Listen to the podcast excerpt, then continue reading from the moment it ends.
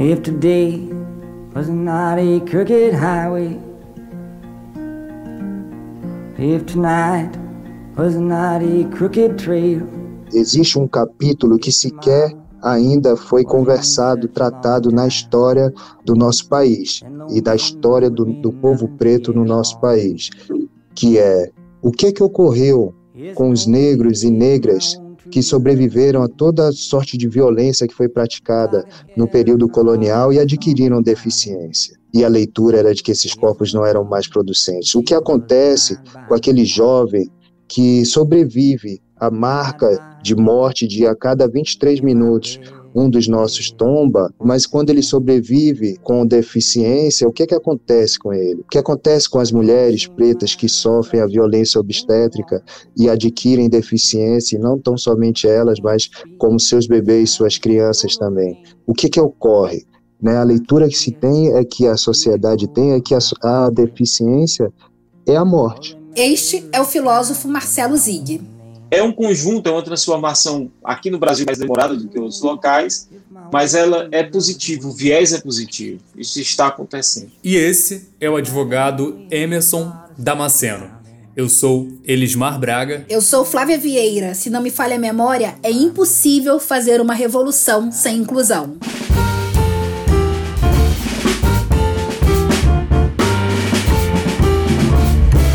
Bom, e antes da gente seguir com esse episódio, um assunto super importante, urgente, é, quero lembrar que na próxima quarta-feira tem episódio inédito do Oba Oba Meu Povo. A gente vai falar sobre ele, o nosso cabelo. Nossa, um tema super importante, sensível para muitos de nós e a gente recebe alguns convidados especiais demais, como sempre. Entre eles, é, entre eles não, né? São eles, né? Flávia Vieira, obviamente, minha parceira de sempre, vai Olá, conduzir gente. esse papo. Pois é. E tem o Brennan Baldwin, né? Dos Estados Unidos, e a Aida Barros. Os dois vão conversar comigo e com a Flávia sobre esse assunto que mexe com a gente, né, Flávia? Gente, foi um episódio super divertido de gravar foi leve e ao mesmo tempo foi muito emocionante. A gente teve momentos em que a gente riu de gargalhar das situações que a gente já viveu, de lembranças que a gente tinha, e tivemos situações que a gente ficou com a garganta um pouco embargada. Eu sugiro que você não perca. Aliás, eu sugiro que você já corra lá no YouTube e se inscreva no nosso canal, no canal do Se Não Me Falha a Memória no YouTube e já, já marque lá o sininho para ter para receber as notificações toda vez que a gente colocar um vídeo novo. O vídeo desse programa que a gente está comentando aqui vai estar disponível lá na próxima quarta. É isso, e é importante dizer que o Oba Oba é toda quarta, quarta-feira de cada mês. E tem mais recado para você. Você pode apoiar o Se Não Me Falha a Memória através de uma campanha de financiamento coletivo. Se você quiser se tornar um apoiador, acesse apoia.c barra se não me falha memória. E nós já temos nossos primeiros agradecimentos. Nosso muito obrigada a Carla Oliveira. É isso, e se você quiser também receber o nosso agradecimento aqui, é importante dizer que você precisa colocar o seu apoio como público na plataforma. Assim a gente vai citar para quem obviamente quiser ser citado, mas muito obrigado desde já a todos que colaboraram e apoiaram o Se Não Me Falha a Memória. Lá no Apoia-se nós temos três faixas de contribuição. A partir de 15 reais você recebe o nosso agradecimento aqui no programa. Se você apoiar com 30 reais, além do agradecimento no programa, você vai poder sugerir pautas e vai saber antes o tema do programa. E a partir de 50 reais Além de todas as recompensas já citadas, você vai saber antes o nome do entrevistado e vai poder enviar perguntas para o programa. É isso, ajude a gente a contar e relembrar as nossas histórias. Bom, e também o último recado para que vocês sigam esse projeto, é outra forma de apoiar esse projeto e a nós mesmos nas redes sociais. Então a gente está lá no Instagram como Se Não Me Falha a Memória, também tem o YouTube, como a gente disse, Se Não Me Falha a Memória, nosso canal lá. E nas redes sociais eu sou Elismar Braga. Tem também a nossa página no Facebook, Se Não Me Falha a Memória, e eu sou Vieira Underline Flávia no Instagram. Quantos recados, mas agora sim voltamos para o nosso episódio de hoje. I wanted to be part of the world, but I didn't see anyone like me in it. Esse episódio é um convite a mim, ao Elis e a todos vocês para ir além das nossas normas habituais de julgamento. Eu quero começar esse programa assim, porque a vontade de fazer veio depois que eu assisti ao filme Creep Camp Revolução pela Inclusão, indicado ao Oscar de melhor documentário de 2021. Bom, Creep Camp é um daqueles documentários que você termina de ver com uma pergunta. Como que eu não tinha ouvido falar ainda dessa história? O acampamento de verão Janet, nos Estados Unidos, de fato, não é muito conhecido. Mas o que aconteceu naquele lugar foi tão significativo que o Jean Lebré decidiu reunir as imagens em preto e branco que ele fez com a sua câmera naquela época e contar essa história. O documentário está disponível na Netflix, foi dirigido por ele e por Nicole Newman. Ele mostra como aquele local transformou a vida de um grupo de adolescentes e, a partir dali, ajudou a mudar os direitos civis americanos.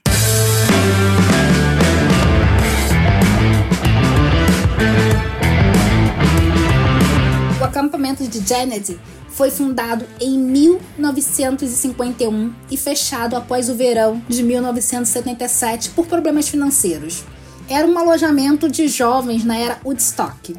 Todos jovens e adultos com algum tipo de deficiência física ou intelectual, de variados graus e níveis de lesão, e em alguns casos com comprometimentos de comunicação.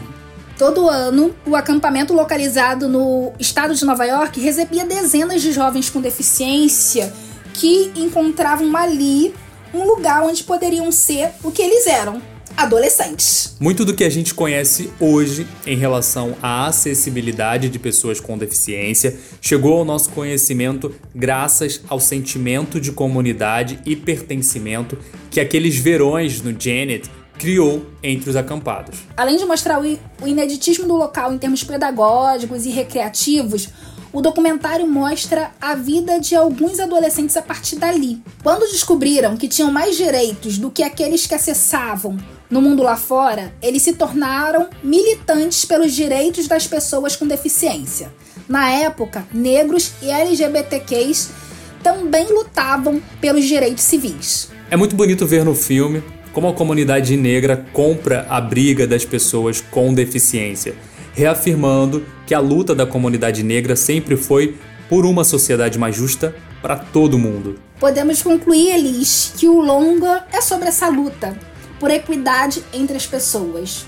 O filme venceu o prêmio de melhor documentário escolhido pelo público no Festival de Sundance em 2020. Um viva, esse filme é realmente assim mexeu muito comigo. É, são daquelas daquelas coisas que a gente precisa ter informação e me faz lembrar de uma coisa que eu acho que está em falta, né? A gente sempre é, se sensibiliza muito com a nossa luta própria, né? E não com a luta do outro. É muito fácil a gente entender aquilo que a gente passa. Entender o que o outro passa é muito difícil, mas é um exercício que a gente precisa fazer se a gente, de alguma forma, tem os nossos direitos cessados. E não faria sentido fazer um episódio sobre inclusão, tendo como gancho um filme sobre pessoas com deficiência, sem ouvir pessoas que vivem essa condição. Por isso, a Flávia bateu um papo com o advogado Emerson Damasceno e com o filósofo Marcelo Zig, é, Flávia, queria que você contasse pra gente como que foi essa entrevista. Essa entrevista foi uma delícia, foi uma oportunidade de eu conhecer esses dois caras que têm uma leitura muito lúcida da nossa sociedade.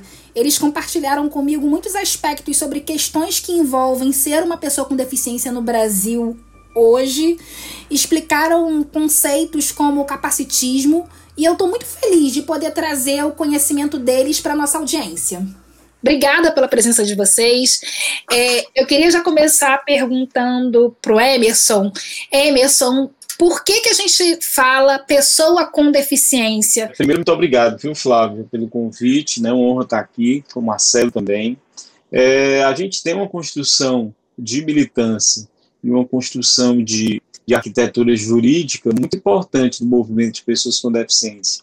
Inclusive, o filme Camp ele retrata como se deu um pouco dessa construção lá nos Estados Unidos, depois veio para todo mundo. Já fomos chamados de pessoas é, de deficientes, fomos chamados de pessoas com necessidades especiais, sem falar em vários nomes pejorativos que ainda continuam sendo utilizados e discriminatórios, né?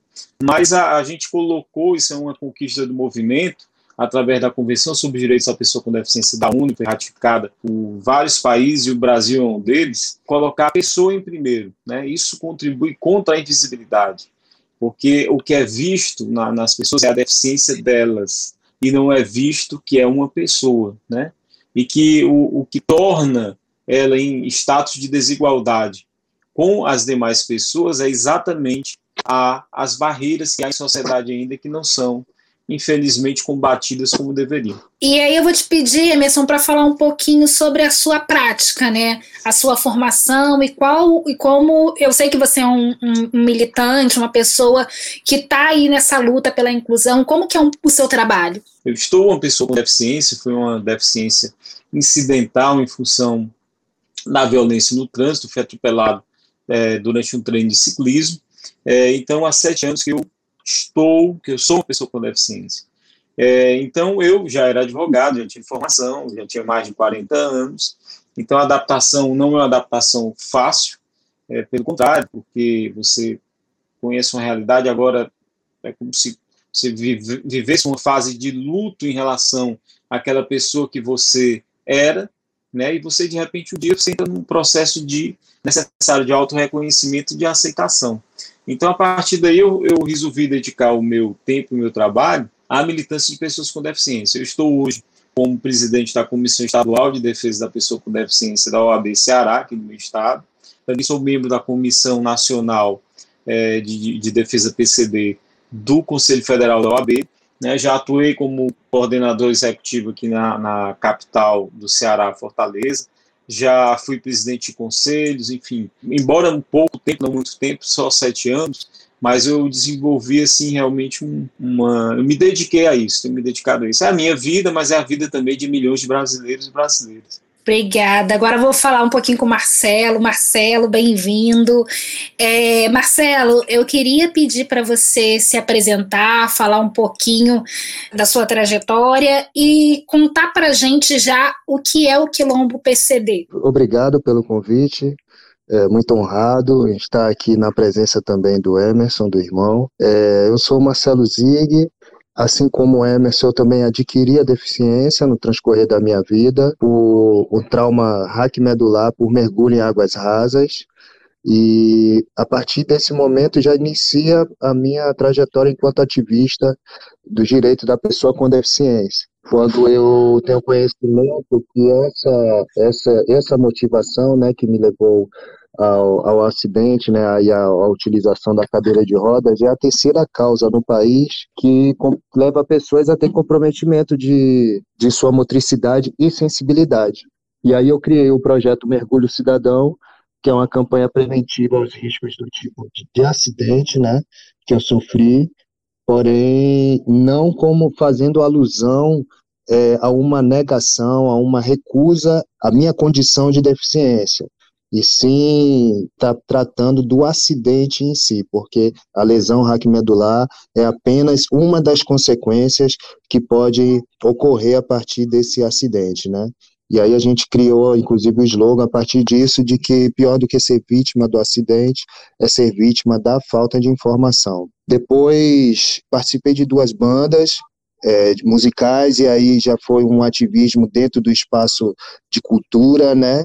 Aqui em Salvador, de onde eu falo, e depois eu, ingressei num concurso na empresa de saneamento, água e saneamento público do estado da Bahia, e criei lá o programa de acessibilidade que foi incorporado ao Comitê de Equidade, e mais recente a gente criou a Comissão de Profissionais com Deficiência é, da empresa, né, da Embasa. Por último, mais recente, a gente criou o Quilombo PCD, porque eu sou um homem negro, com deficiência e sentia que não era total, totalmente acolhido nem no, nos movimentos das pessoas com deficiência e tampouco nos movimentos pretos, porque ou eu levava a minha negritude para discutir a pauta racial no movimento preto e deixava minha deficiência em casa para depois retornar e pegar a minha deficiência em casa e levá-la aos movimentos PCDs para discu discutir a pauta é, anticapacitista e deixando, por sua vez, a minha negritude em casa, e como eu não consegui solucionar essa proposição que me foi feita, e tampouco eles souberam me responder, a gente criou e fundou o Quilombo PCD para tentar ocupar essa lacuna, para que a gente possa observar como é que funciona a interseccionalidade de raça e deficiência, né, no enfrentamento ao racismo e ao capacitismo pela pessoa preta com deficiência. E aí tem sido um coletivo muito interessante e potente, e hoje já estamos com um número é, significativo de pessoas participando, contribuindo e construindo pautas em torno desse universo.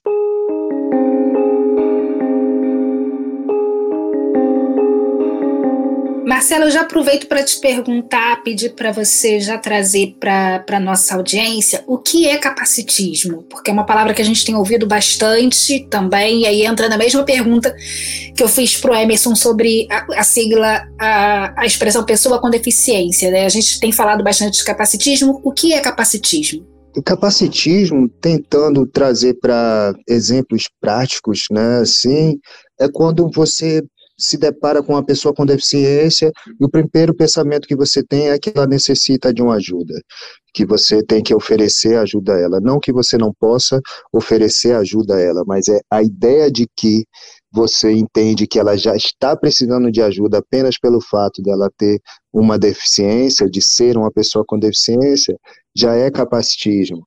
Capacitismo é quando você tem a necessidade de uma lei de cotas para inserção no ambiente laboral de trabalho da pessoa com deficiência. Não que a lei não seja positiva, uma ação afirmativa, a gente é, sempre enaltece e fortalece, porém, a necessidade da existência dela comprova uma relação capacitista da sociedade para com esse segmento social, ou seja, não se naturaliza a convivência nos espaços com os corpos com deficiência, onde há necessidade da implementação de uma lei. Então, o capacitismo é uma estrutura que impede a participação da pessoa com deficiência na sociedade, nos espaços é, sociais, a partir de um imaginário e de uma estrutura social que entende que aquela pessoa é incapaz de gerir a sua própria vida por ter uma deficiência. Emerson, no Brasil, de acordo com o IBGE,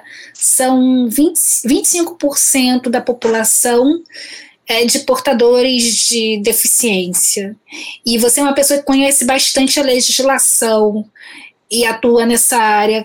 Hoje, qual você acha que, dentro da nossa legislação, qual é o principal desafio que a gente enfrenta para garantir a inclusão das pessoas com deficiência? Como falou muito bem o Marcelo, a gente é, tem uma, um capacitismo estrutural, né? E ele é discriminatório, ele é perverso é, é uma tentativa cosmética de se imputar às pessoas com deficiência a responsabilidade que é do Estado e da sociedade. Então, é, a gente tem um arcabouço jurídico, um conjunto de normas muito bom. Né? O problema é que a, a gente tem que garantir que é, sejam efetivamente implementadas mesmo, que elas sejam garantidas às pessoas com deficiência. E isso perpassa por questões de minorar as barreiras arquitetônicas, urbanísticas, de comunicação, de transporte, tecnológicas, mas eu diria principalmente atitudinais. Você tem que ter uma atitude no sentido de que, além da lei, da lei ter que ser cumprida, é, as pessoas com deficiência elas são pessoas, pessoas diferentes em algumas questões, mas são pessoas, então são titulares de direitos também, e não o caráter assistencialista que essa visão capacitista nos coloca. E o judiciário também tem que entender, compreender melhor como funcionam as barreiras e como é a vida de pessoas com deficiência. E para isso, porque as cotas são imprescindíveis? A gente precisa de promotores e procuradores com deficiência, precisa de juízes também com deficiência, a gente precisa de mais advogados com deficiência, enfim. É, é um conjunto, é uma transformação aqui no Brasil mais demorada do que outros locais, mas ela é positiva, o viés é positivo. Isso está acontecendo.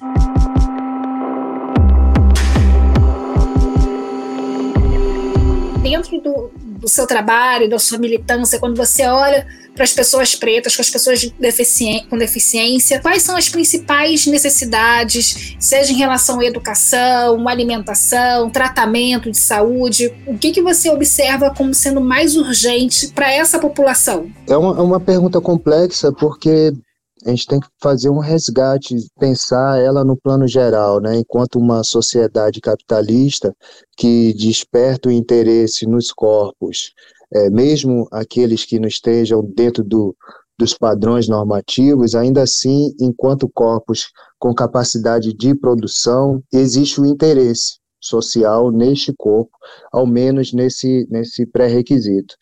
Como o capacitismo impinge a leitura de que essas pessoas, as pessoas com deficiência, não são corpos producentes que não têm essa competência, essas pessoas são simplesmente negligenciadas, invisibilizadas, justamente porque não se entende dentro do contexto social que essas pessoas não têm uma competência, uma capacidade de produção e se tornam fardos, pesos para a sociedade. Quando a gente faz a intersecção, e inclusive falando de interseccionalidade, enquanto pessoa com deficiência, se entende a pessoa com deficiência como um grande bloco, né?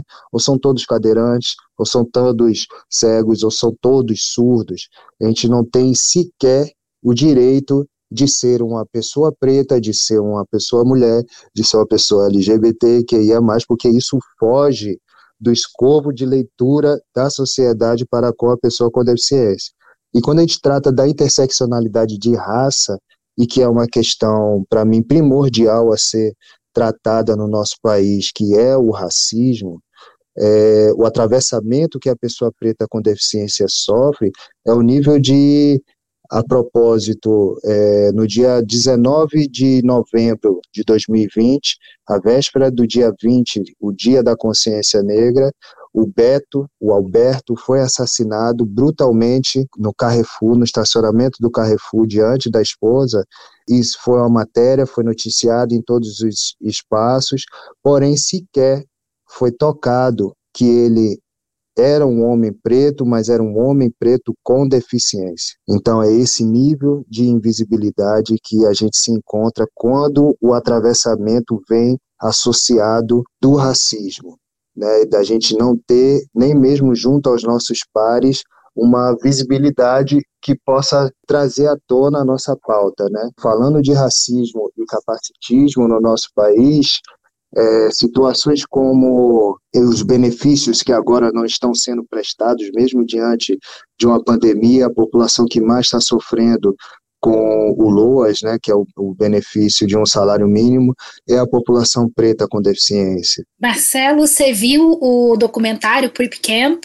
Assisti, muito incrível. E esse documentário tem algo que me chama muito a atenção, enquanto um homem preto com deficiência, que foi o suporte, o aporte que o movimento preto norte-americano deu ao movimento que insurgia naquele momento das pessoas com deficiência. Isso me arrepia. Estou falando com vocês aqui porque isso é muito forte e impactante é, para mim, enquanto um homem preto com deficiência. E essa é a nossa luta e essa é a frente de discussão.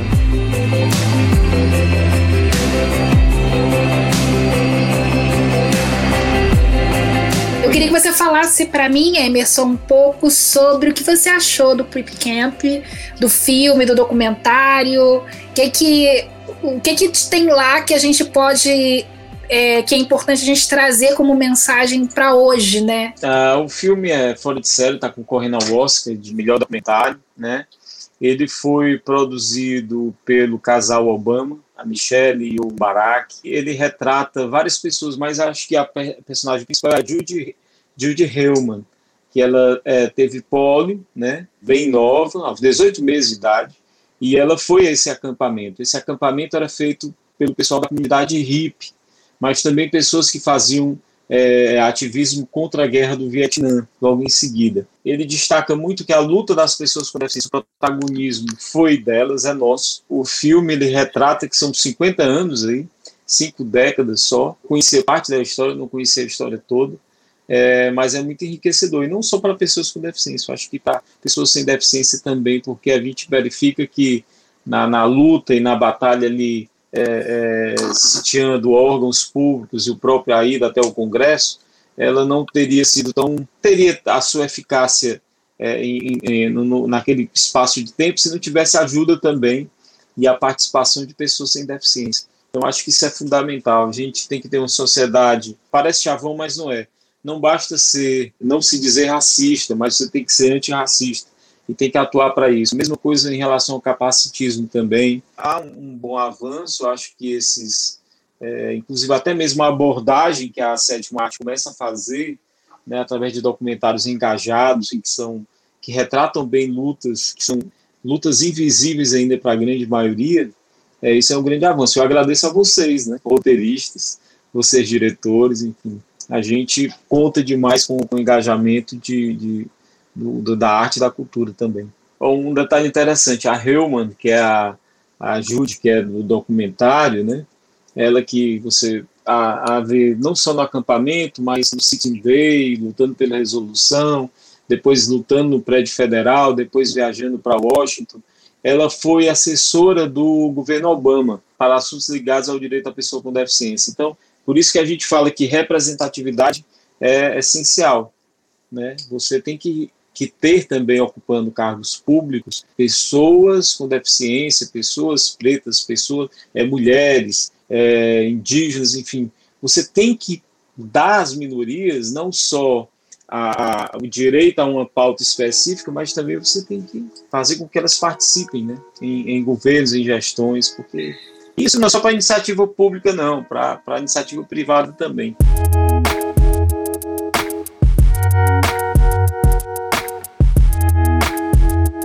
Emerson, o que é uma sociedade inclusiva para você? É uma sociedade que trabalha para diminuir, minorar, eliminar é, as barreiras que tornam as pessoas em condição de desigualdade. Sociedade que percebe que não são, por exemplo, pessoas com deficiência que têm que fazer algum tipo de superação, mas sim barreiras arquitetônicas, urbanísticas, de atitude, né, que daí as atitudinais é que geram o preconceito, a discriminação, é responsabilidade de nós todos, de toda a sociedade. Marcelo, o que é uma sociedade inclusiva para você? Eu não sei, porque é uma experiência que a gente luta né, por construir, por conceber, por, é, por participar, mas diante da realidade que a gente enfrenta no dia a dia, a cada segundo de sobrevivência, fica difícil até conceber, até pensar nessa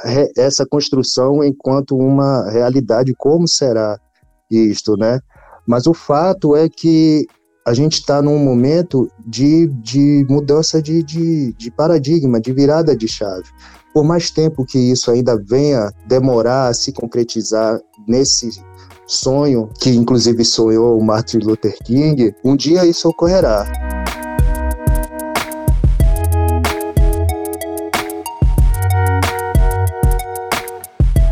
Marcelo, Emerson, quero agradecer demais vocês terem é, passado esse tempo aqui comigo, dividido esse conhecimento de vocês. Muito obrigada pela participação do Sinão e Falha Memória. Quero dizer que a, as portas estão abertas. Vou conversar com vocês outras vezes sobre outros temas, sobre outras questões. Obrigada demais, assim, e voltem sempre. Obrigado, Flavinha. Vai ser sempre uma honra e parabéns pelo trabalho que você vem fazendo, não só na cultura, na arte, como também na comunicação. Sou um fã seu e como sou também do Marcelo, ele tem ensinado muito para mim também, nas falas, nas salas que a gente se encontra. É, eu também quero agradecer, primeiro o convite, o espaço, acho que eu sempre respondo, as pessoas perguntam, você, pode, você tem tempo, tem disponibilidade? Mesmo quando eu não tenho, eu digo que sim, porque não se trata de Marcelo Zig, não se trata de Emerson, não se trata da Flávia, se trata desse sonho de uma sociedade de fato inclusiva, quânime, justa, respeitosa. Então, eu entendo isso como uma missão de vida, né? Um compromisso enquanto homem preto com a nossa ancestralidade, né? Que sonhou com hoje estarmos aqui conversando nesse podcast e que já reverbera através dos sonhos deles o meu sonho para que os meus mais novos, as minhas mais novas, possam estar também um podcast, né, vamos dizer, trazendo para a realidade de hoje, que a gente não sabe como será o futuro, né, da tecnologia, mas e das comunicações, mas trazendo para a realidade de hoje que eles possam estar no podcast, mas a convite desse segundo convite que você nos fará, para Marcelo Zig falar de filosofia, para o Emerson falar de direito, para o Emerson falar de outros assuntos que não tão somente é, o capacitismo.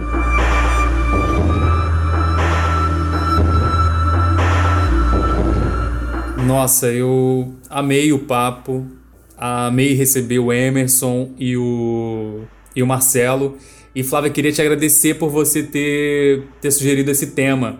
É, quando você falou para eu assistir ao, ao filme, né, o documentário Creep Camp, eu assisti e é muito engraçado a gente a gente ir percebendo pequenas coisas, né? Ou que não são pequenas, né? Eu acho que o ponto é esse. É, a, conforme o filme vai avançando.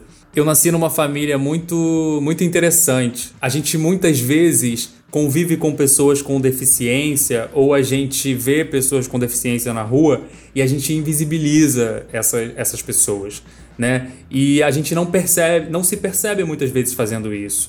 E eu acho que isso tem muito a ver com políticas públicas que essas pessoas, né, que o pessoal do, do acampamento do Creep Camp é, começou a lutar lá atrás, mas que ainda hoje é muito difícil chegar até nós.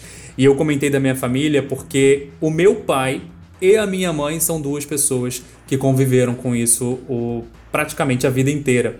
E a gente, por não ter informação ou muitas vezes pela, pela crueldade mesmo da nossa sociedade, né, de não olhar com atenção, de olhar sem preconceito, né, a gente acaba mesmo eu, por exemplo, sendo filho, a gente não dá a devida atenção. O meu pai foi atropelado quando ele tinha 29 anos e ele passou, quer dizer, ele, ele faleceu antes dos 60, passou a vida inteira praticamente, na metade da vida puxando a perna, né? E ele ouviu, eu, ele e eu, né? Ouvimos piadas a vida inteira sobre ele ser uma pessoa sem, não sem uma perna, ele tinha perna, mas ele não andava muito bem, né? Então tinha o meu pai, né? Era um grau ali de, de deficiência é, menor, né? E a minha mãe, que, que também foi diagnosticada por conta de um trauma que ela sofreu muito forte, foi diagnosticada com com depressão que até hoje traz para ela algumas dificuldades muito grandes, né? Que inclusive a psicologia não consegue dar para gente resultados tão, tão precisos. Né? Então mostra a necessidade da gente, da gente falar sobre isso. Eu fiquei muito tocado de ver o filme porque, inclusive, eu nem tinha reconhecido os meus pais ali, mas conforme o filme ia passando eu acabei reconhecendo e foi muito importante para mim ver esse filme, né? Teve uma vez que eu li um, um filme chamado O Holocausto Brasileiro, da jornalista Daniela Arbex, mas ela, ela falava é, sobre como aqui no Brasil a gente tratou as pessoas com, com transtorno mental e como no Brasil aconteceu um verdadeiro holocausto com essas pessoas por a gente não saber como cuidar de pessoas com um transtorno mental. Então, é assim, é, como eu vi, convivo com a minha mãe diariamente vejo a dificuldade dela, me tocou muito o episódio, é, o tema, e eu queria compartilhar com vocês mais uma vez a importância da gente falar sobre esse tema. Nossa, eu, eu não conhecia esse aspecto da sua história, Li. Estou aqui emocionada de ouvir. E pra gente ver o, o quão importante é a gente falar disso e tomara que é, que esse programa possa levar informação para muita gente, pode, possa chegar a muita gente, porque é isso, assim, a gente fala como se fosse o outro e muitas vezes o outro somos nós. E, com certeza, depois de ver esse filme, com certeza, depois de conversar com o Marcelo, da próxima vez que eu esbarrar na rua ou em qualquer lugar com uma pessoa com deficiência, eu não vou me comportar da mesma maneira. A dica do episódio de hoje é sobre um filme que também foi indicado ao Oscar. E esse filme tem como temática se tornar uma pessoa com deficiência. O filme O Som do Silêncio recebeu seis indicações, entre elas de melhor filme e melhor roteiro original e conta a história de um baterista que fica surdo. O filme está disponível na plataforma Amazon Prime Video. Bom, essa é a Flávia me dando mais um dever de casa, mais aquele tipo de dever de casa bom. mais um, mais um para minha listinha do Oscar. Não consegui completar minha, li minha lista do Oscar, mas vou completar, eu acho que nesse fim de semana, talvez, pelo menos com os principais ali, né? Então vamos lá, assistir o Som do Silêncio, que tava, tava ali na minha. Tava na fila. É um filme bem bonito, eu gostei bastante. Você vai, você vai curtir.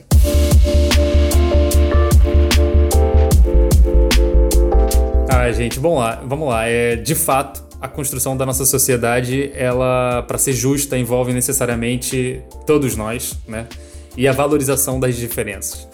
Mas a gente sabe que essas diferenças humanas não podem ser efetivamente valorizadas em um modo de produção da existência que empurra para a miséria grande parte daqueles que precisam vender sua força de trabalho para sobreviver.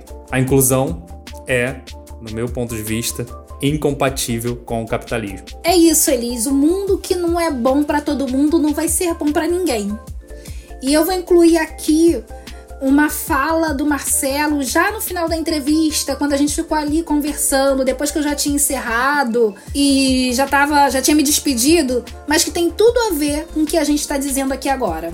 A diversidade humana é a maior tecnologia que podemos ter na produção, na proposição, na, na, nas competências da experiência humana. Quando a gente entender que o que nos iguala é justamente a diferença, é esse componente que faz a roda girar, a gente vai dar um salto incrível dentro da história da, do que já foi feito e do que ainda vai se escrever.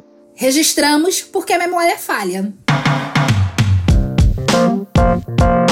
Eu quero agradecer você que ficou com a gente até o final. Sua audiência é o melhor apoio que o Se Não Me Falha a Memória pode ter. Se você gostou desse episódio, compartilha com três amigos. Gente, se não gostou, pode compartilhar com os inimigos, não tem problema não. Por favor, por favor, Importante é espalhar a palavra. Espalha.